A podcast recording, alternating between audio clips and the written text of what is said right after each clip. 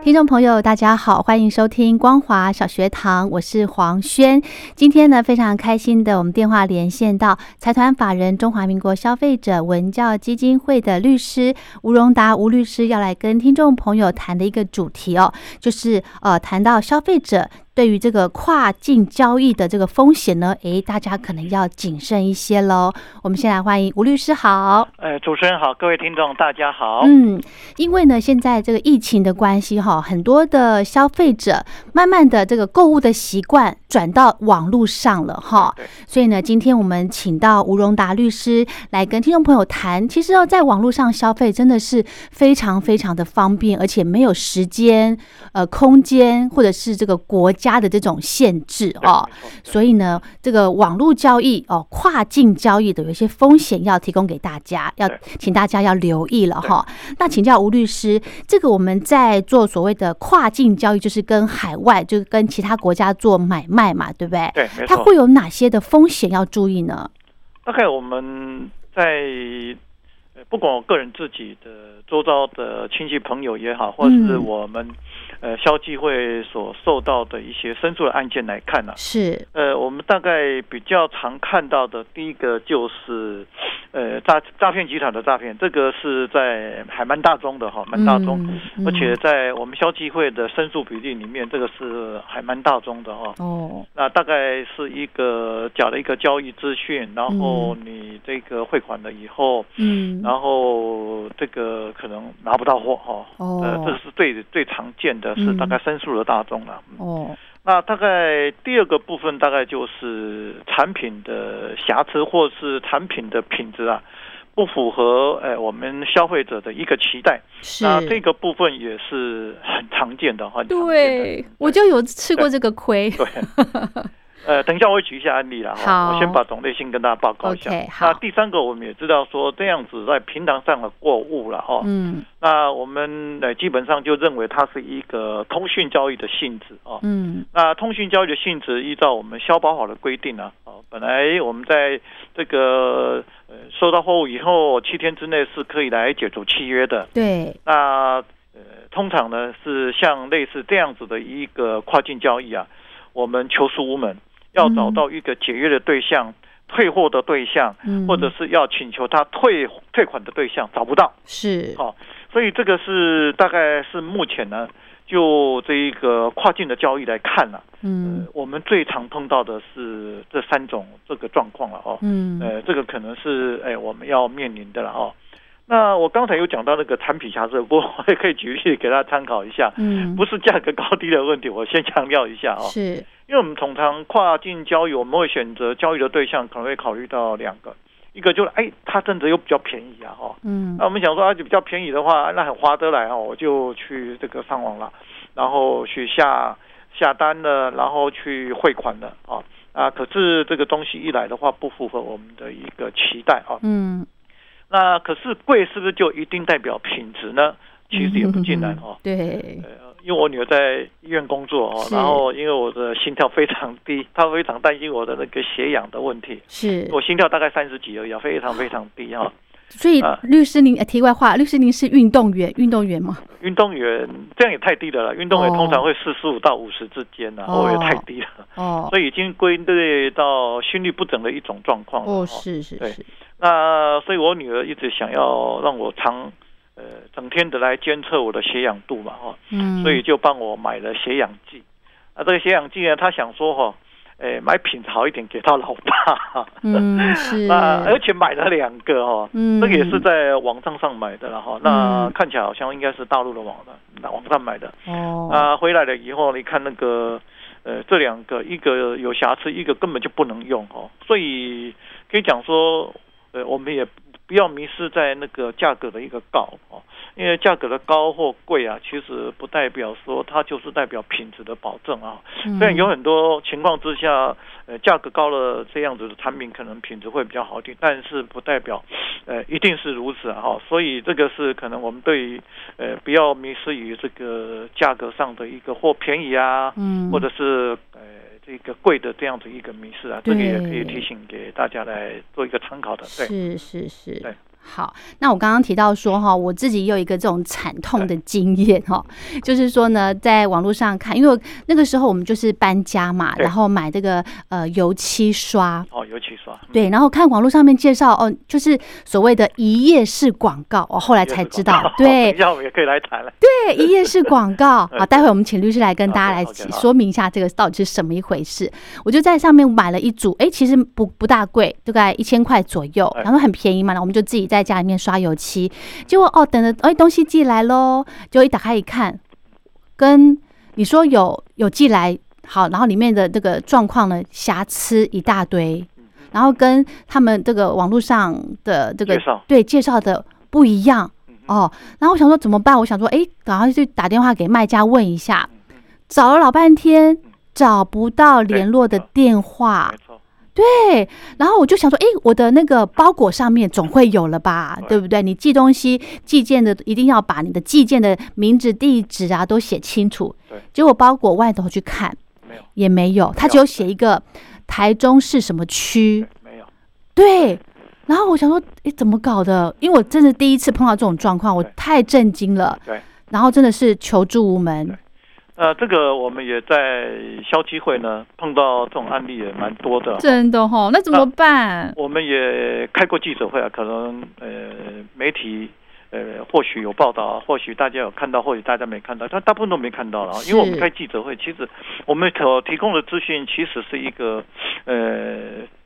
大概都是蛮广泛的，需要我们民众了或是消费者注意的这样一个资讯哦。嗯，那像刚才主任所提到这样子类似的案例，我们甚至开了记者会。嗯，那开了记者会，我们希望呢有两个业者应该要负起这一个责任。第一个就是运送的业者，因为我们现在很多都是透过快递来运送。对呀。那我们是希望这个呃运送的业者，你一定要知道，一定要充分的有掌握到寄件者的一个有关的资讯，你才可以收这个货来做运送。嗯，我觉得这个是非常重要，因为我们。呃，可以从这个运送的这一个它的有关的资讯找到寄货人的话，或是这一个呃出卖人的话，我们至少还可以找得到源头了哦。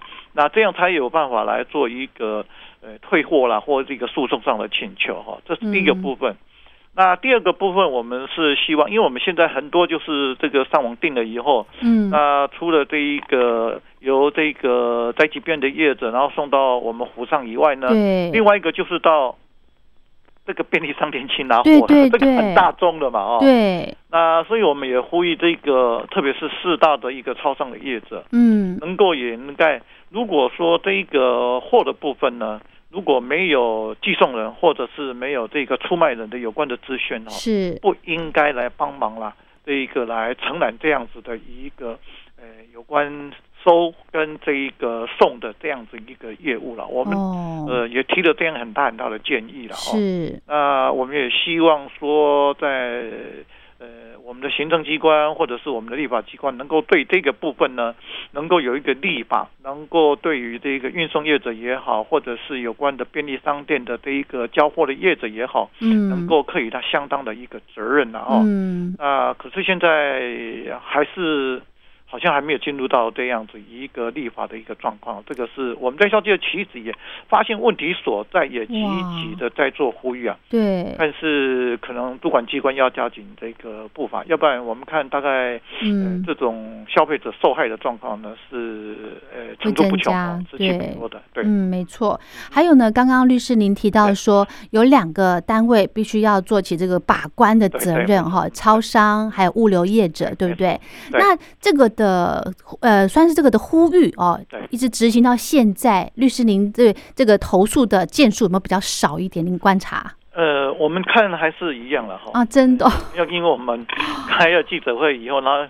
业者他们做了一个修改哦，对，大概目前还没有看到了哈。哦，倒是国内的业者还好，因为国内的业者我们曾经也呼吁过平台的部分，平台，我们讲的是平台的部分啊。是，那平台的部分我们也曾经做过呼吁了。那平台的业者现在，呃，对于这个部分呢，可能国内的我讲的是国内的，是，对这部分有比较注意的哈，有比较注意的。嗯，那我们是希望这一个通路的业者，还有有关这一个。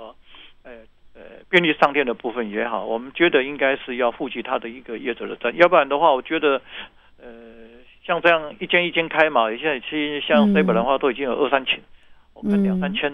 两三千间以上的，对，大概可以上万间都有可能的。嗯，是。那这个对于民众的影响非常非常大没错，没错。赚的这个钱也应该负起有关的把关责任，这个是我们一再在呼吁的。嗯哼哼哼。那刚才主持人有提到那个一页式广告的部分，我们也可以顺便提一下啊。对，赶快再跟听众朋友做个提醒。我们也曾经开过一个记者会哈，那这个记者会呢是跟一个非常有名的一个小儿科的这一个医师了哦，是，呃，黄崇林医师。哦，是。他是马。界的非常权威的一个小儿科的医师了哦，那也早期呢，之前呢，前前几年也一直在电视上 有主持节目嘛哈，嗯，关于小孩子的部分的，对对对，嗯，他是我的偶像之一，那你可能没有看到我们的记者，他就是被夜市广告所害了哈，哦，因为有业者呢就冒用了他的。嗯，他还有他爸爸，因为他爸爸以前是卫生署的副署长，哦，是，也是马街非常非常权威的小儿科医师了哈。是，大概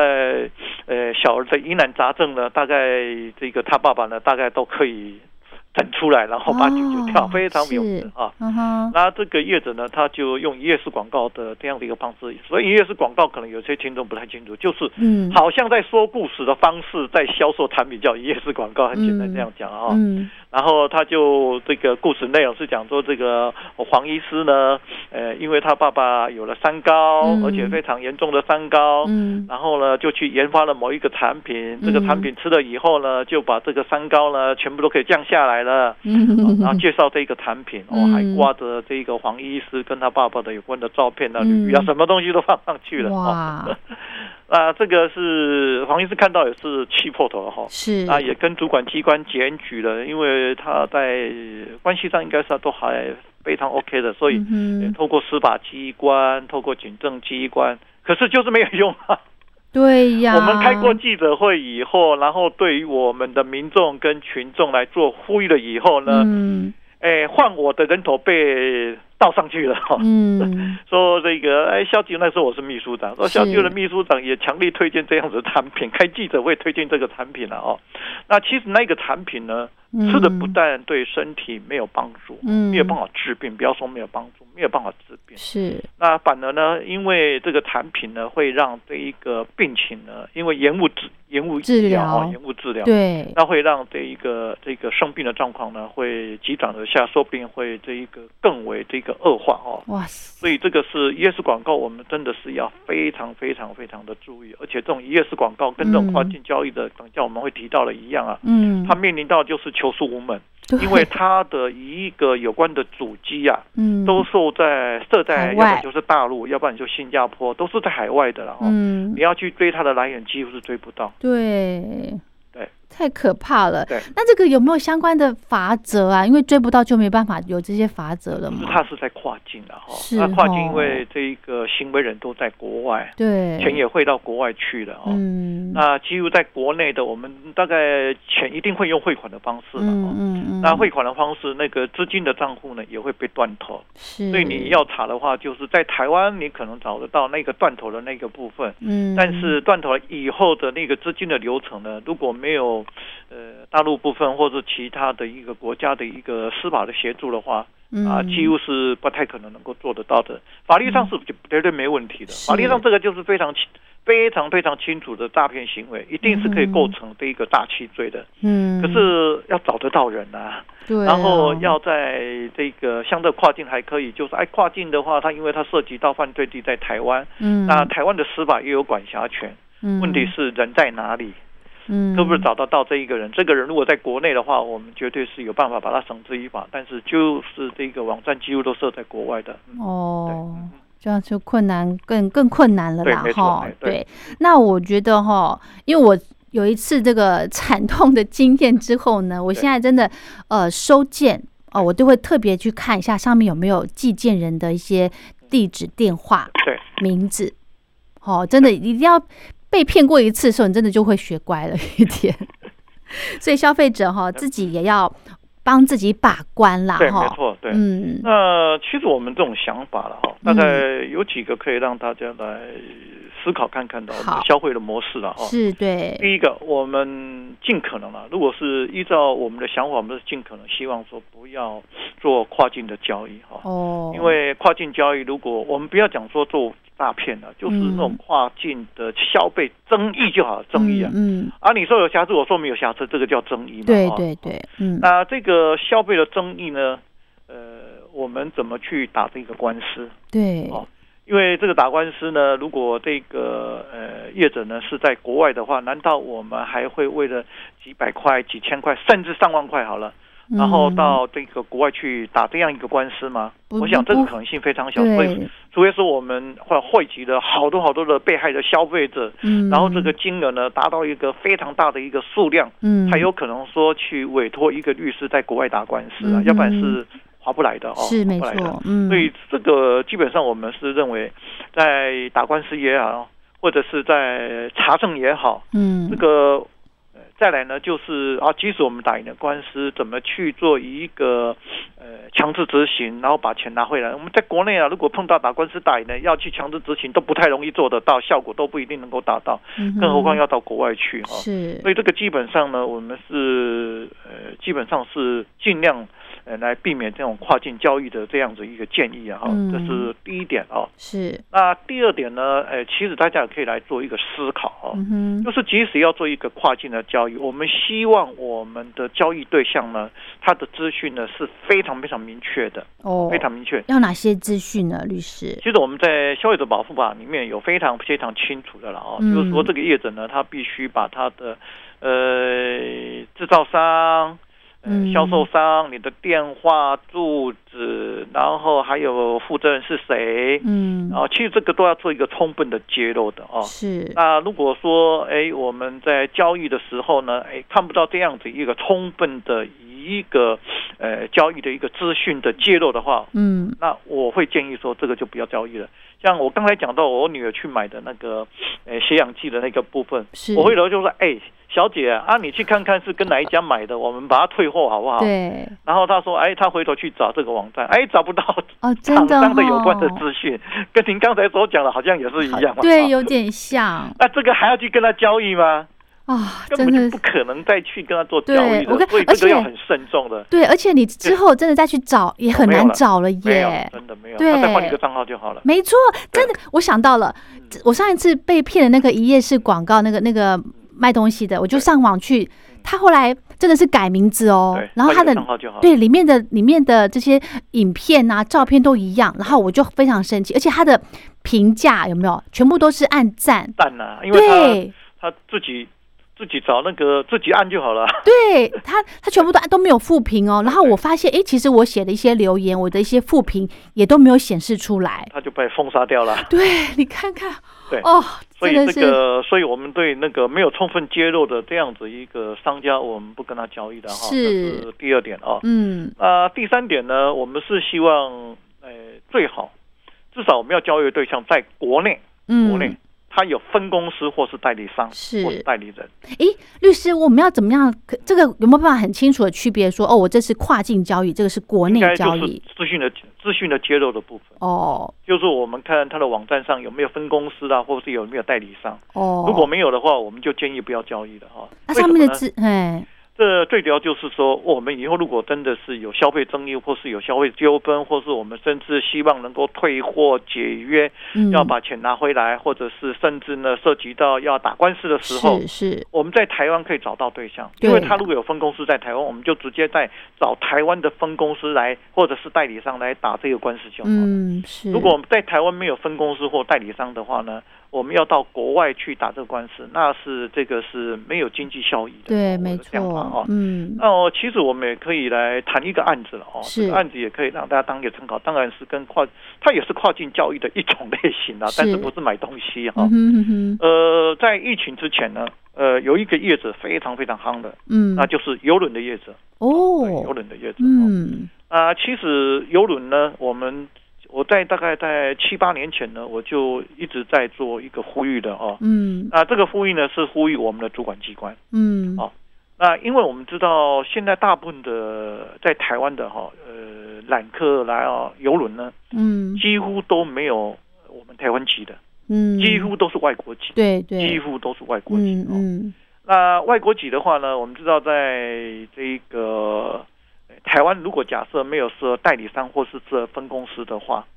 那这个游轮上呢，所发生的消费争议，对，他登记了，因为船舶是登记外国籍啊，对，我们是不是也变成要到国外去打官司？哎呦，会有这个问题存在，你知道吗？嗯嗯。所以我在有一次在那个基隆的消费争议调解委员会就处理一个案子哦，嗯嗯，啊，这个是一个有一对夫妻，他们就这个。坐了游轮要到这个日本啊，是日本，嗯。啊，在已经到这个国际海域了哈，嗯，已经在国际不不是在国内海域，已经到国际海域了，是。啊，在快到应该是琉球，没有忘记了，应该琉球，嗯哼，快到的时候还有一段距离，但是还没到哦，嗯，那身体发生不适哈，哦，呃，我们看大概因为。其实我们交通主管机关对于这个游轮上应该配置的有关医疗的人员设施，其实它规定非常严格的哈。是是啊，可是我们要了解说，再怎么严格啊，我们也不可能呃，例如说，在游轮上，我们难道有可能配各科各科的医师吗？专科医师吗？不可能啊！对对，有医师就不错了啦。没错，嗯。那你碰到的这个内外科或小儿或妇科各种不同的一个疾病状况，对，要做一个各种不同专科的一个处理，有时候是有困难的。是的，嗯。所以这个太太呢，就呃身体出现了状况，嗯，那也做了一个基本的处理，大概呃。没有办法来让病情能够控制下来，所以就业者呢，他就打电话给这一个日本那边的，呃，可能等于是救助单位了哈，类似我们的一九类似这种单位或救助单位，是也请他们能够派这一个直升机来做救援。哦，那可能是在联系上呢有一些耽搁或怎么样的，嗯嗯，所以后来这一个太太还过还是过世了哈。啊，真的？对，还是过世了，在床上过世。那过世了以后，呃，就被害者的家属来讲，他认为是这。一个一方面可能是医疗的一个提供的不足，还有在联络这个救助单位的时候，是不是有所耽搁？嗯，还有都有可能，都有可能啊，都有可能啊。对，所以就希望能够呃，对这个业者来做一个民刑事的一个呃法律责任的一个追溯啊。是啊，这个案子在我我我那个时候也帮忙调解，但是业者非常非常强硬的，嗯，后来没有调解成了哈。哦，真的哇，那没有调解成。也没有办法在台湾打官司，嗯，因为它发生在公海，哦，发生在公海，那他在台湾没有代理商，没有分公司，哦，所以真的要打这个官司，只能够到国外去，哈，只能到国外去。这个是我们呢面对，这也算是跨境交易的一种太阳了，哈，是的。我们面对这样子的一个呃这种状况呢，我们是。一直在呼吁，特别是在那个案件的时候，我们就开记者会来呼吁这个主管机关。嗯，呃，我们希望呢，在主管机关能够定定一个法律，这个法律是规定，嗯，如果说国际的游轮的业者要在台湾揽客的话，对，应该在台湾设立分公司。是的，合理。如果在台湾设立分公司的话，我们以后发生诉讼交那个争议的时候，或是要做球场或是司法诉讼的时候，才能够有对象可以来。没错，才找得到人呢。对呀，嗯，可是我们。就服役七八年了，七八年了。哦，我那个时候发生事情的时候，到现在已经七八年了。可是我们还是没有看到说做这样一个非常这一个呃法令的这样子一个强制的一个限制。我是觉得这可以做得到的，因为这只是说要求业者你要在台湾揽客，要揽客难道不应该负一点责任吗？对呀，这真的说不过去，说不过去呀。因为你在台湾是个分公司而已，是是是，我们不用大呀，对不对？哦。所以这个有有时候是在立法上呢，我们也冲冲撞撞的，但是也碰到不少的一些这样子的类似的一个障碍了。嗯，这个是像我再举一个例子好了，是，例如说广告代言。嗯，我们广告呢有两种哦，嗯，就是找一些很有名的明星，然后做广告的哈。对，有两种叫呃广告见证者，见是推荐的见哈，广告见证者跟广告代言者。嗯，哎。不一样，不一样吗？不一样。推荐，跟，如果是广告见证者的话呢，推荐的荐了哈，对，我那个见证者的话呢，嗯，那这个依照我们现在公平交易法的规定，还有这个小跑的规定的话呢，呃，它呢会有连带赔偿的问题。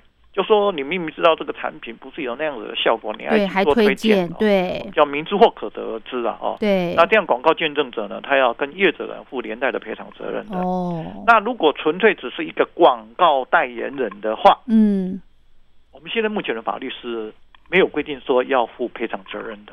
哦。那我们也知道说，就像刚才这个。那个主持人呢提了一个大部分呢，这两个有什么区别？对对对，法律责任就不太一样。哦，那见证者的意思就是说我使用过了。我吃过了，效果很好。使用过的哦。代言人呢不敢讲这句话，他只是啊，他说：“哎呦，呃，这个广告，然后我帮这个广告代言而已。”我没有去讲说，我亲自已经使用过了这个东西，我使用过以后非常非常的好。嗯，两个不太一样。这个消费者会混淆哎，本来就是混淆。我们一直说。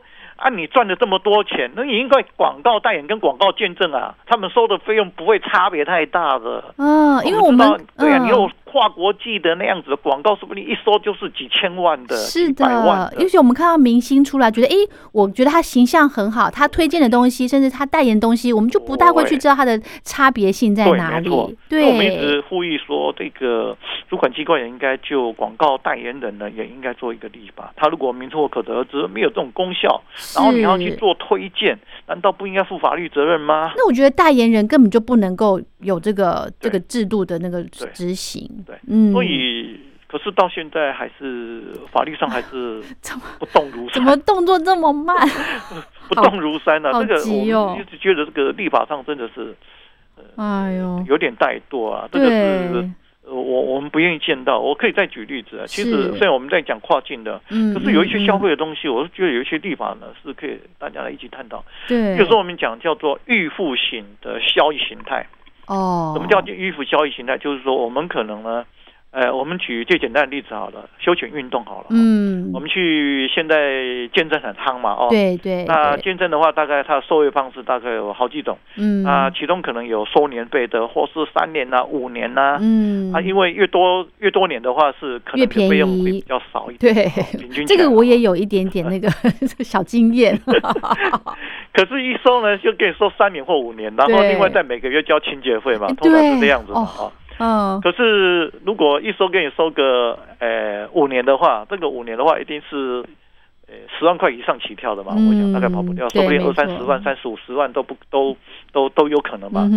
那如果这段时间业者倒掉怎么办呢？嗯，因为他钱已经收走了啊。对，这个我们叫做预付型的广告，就是还没消费之前先收一笔钱，我们叫做预付型的广告。嗯嗯嗯。那这种还有像例如说礼券。是礼券啊，这个先卖礼券给你的结果呢，你要使用的时候业者已经倒闭了。对，哦，这个我们叫做预付型的哈，时有所闻。嗯，那这种预付型的交易形态呢，我们在消基会努力之下呢，嗯，呃，现在定型化契约大概就定了说，这个预付型的这个消费形态的这样子一个交易啊，嗯，呃，要有大概五十到七十五 percent 的一个这个呃，我们叫做担保的一个制度。嗯。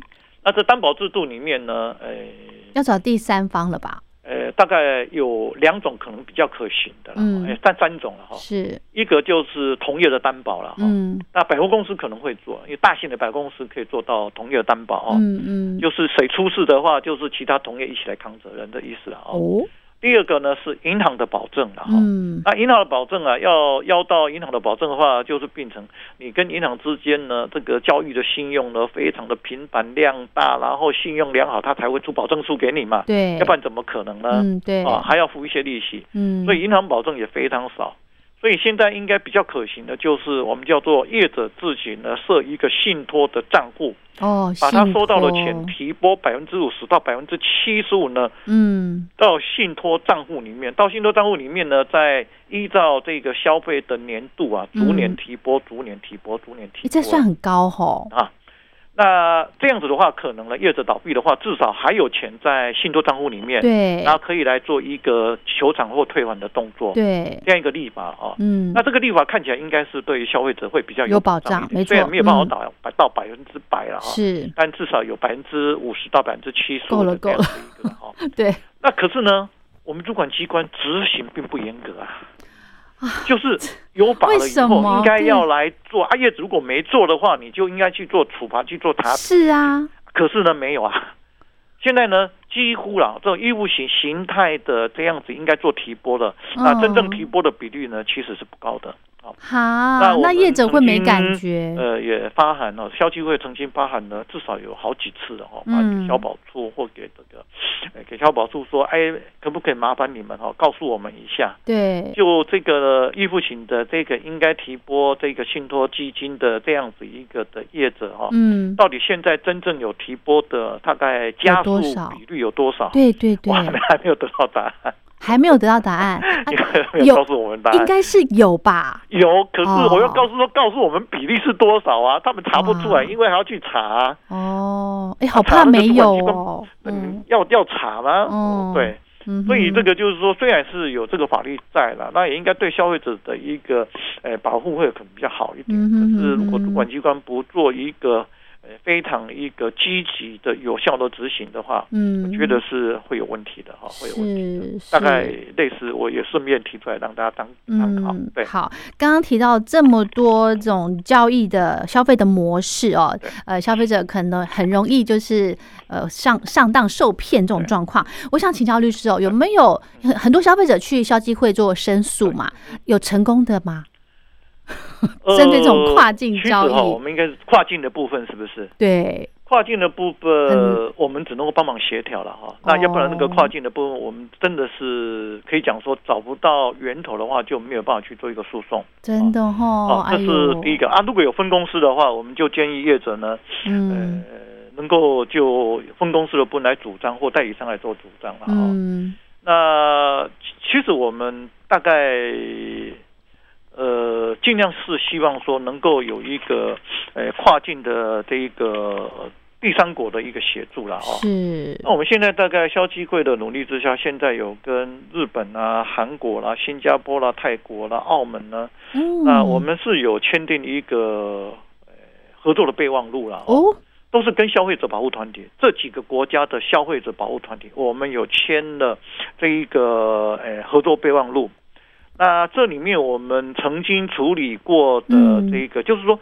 我们如果例如说到现在，因为是疫情关系啊，比较呃，我们的可能比较哎不便于说到国外去旅游哦。在疫情之前的话，特别是旅游，我们知道日本是我们台湾的一个同胞的旅游大宗嘛，哦，嗯嗯，所以我们也曾经呢，这个呃，在有消费争议的时候，像日本来我们台湾，然后在台湾有消费争议，我们也曾经协助处理消费争议，也处理的 OK 的啊。嗯，那我们台湾呢，也曾经到这个日本呢，然后在旅游的时候，因为餐厅的这一个使用的问题啊，因为他有预约的啦啊，预约了以后呢，然后被取消了。取消原因是因为他迟到了几分钟。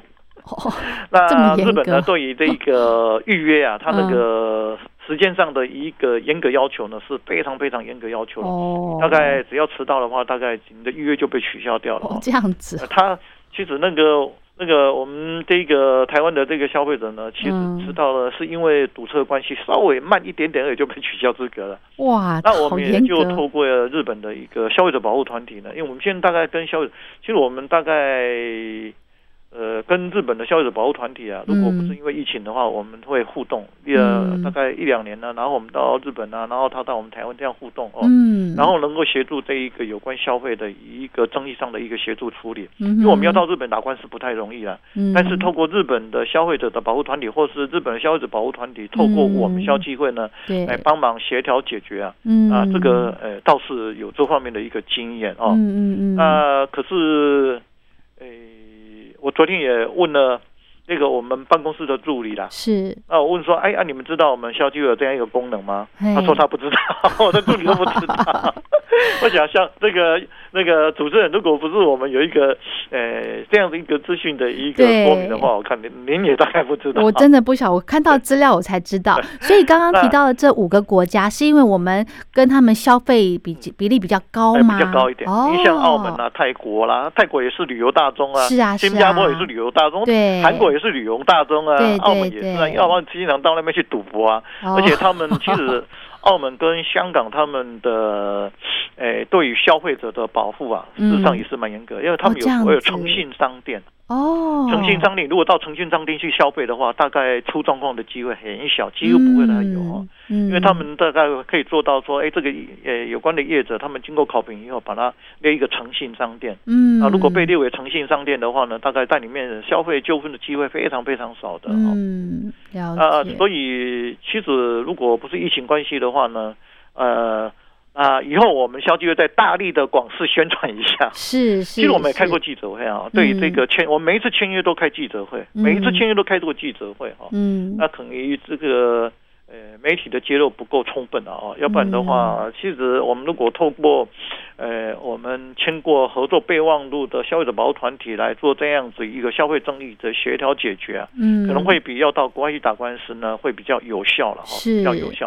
啊。这个资讯也提供给大家来当一个参考。我觉得哈，如果真的呃，消费者呢一碰到什么样的消费纠纷，我们第一个就想到消基会，哦，真的，一第一个就想到消基会，可能那边会有很多呃可以协助我们的方法，不管是协调啊，或者是呃有一些怎么讲，就跟呃商家做一些个沟通的部分哈。其实我们消基会啊，是那个有自己本身来讲啊，嗯。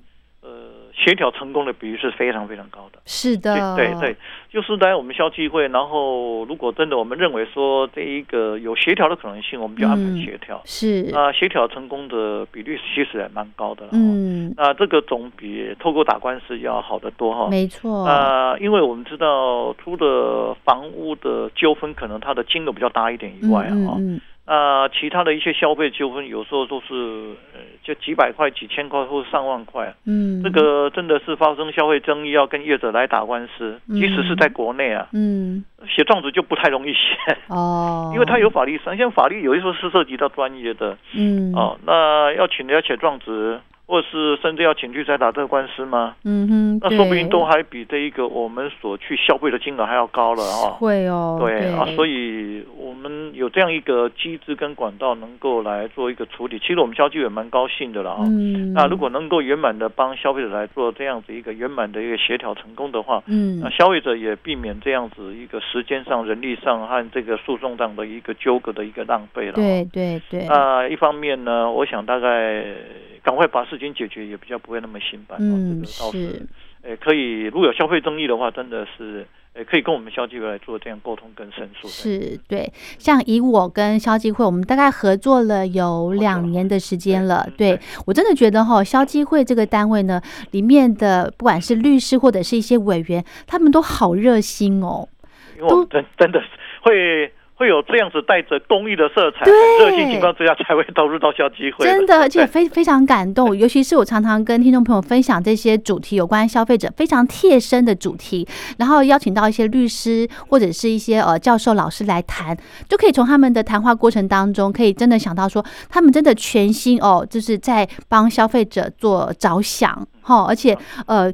自己本身有自己的这个工作要做，还会另外花时间来，甚至帮消费者做一些协调啊之类的。对，好感动哦。粉丝都在其中啦，说的是哈，对，有时候还蛮辛苦的，可是都在其中。是是是是，希望大家多多支持。对，一定要一定要。那我们今天的节目呢，呃，黄轩会在这个 Apple Podcast 这个平台哦，也会播出。那如果听众朋友想要重复的来收听的话呢，只要搜寻。光华小学堂就可以来收听到我们今天跟消基会的呃副董事长哦吴荣达律师来跟听众朋友分享这个主题，谈到消费者对于这个跨境交易呢所要承担的一些风险，真的要注意了哦。好，那我们今天呢就跟听众朋友聊到这喽，非常谢谢吴律师。那最后我们还有没有要提醒的？呃，能够避免的话，尽量不要这个跨境交易。如果要跨境交易的话，记得呃，这个有厂商的一个资讯的揭露。如果没有资讯揭露，我们也不要跟他交易。嗯。那还有就是，至少这个要交易的对象，至少在台湾的有分公司或代理商的话，嗯，这样会对我们来讲比较有保障。提醒大家，谢谢大家。好，非常谢谢吴荣达吴律师。那我们今天就聊到这喽，谢谢律师。好，再见，拜拜。谢谢。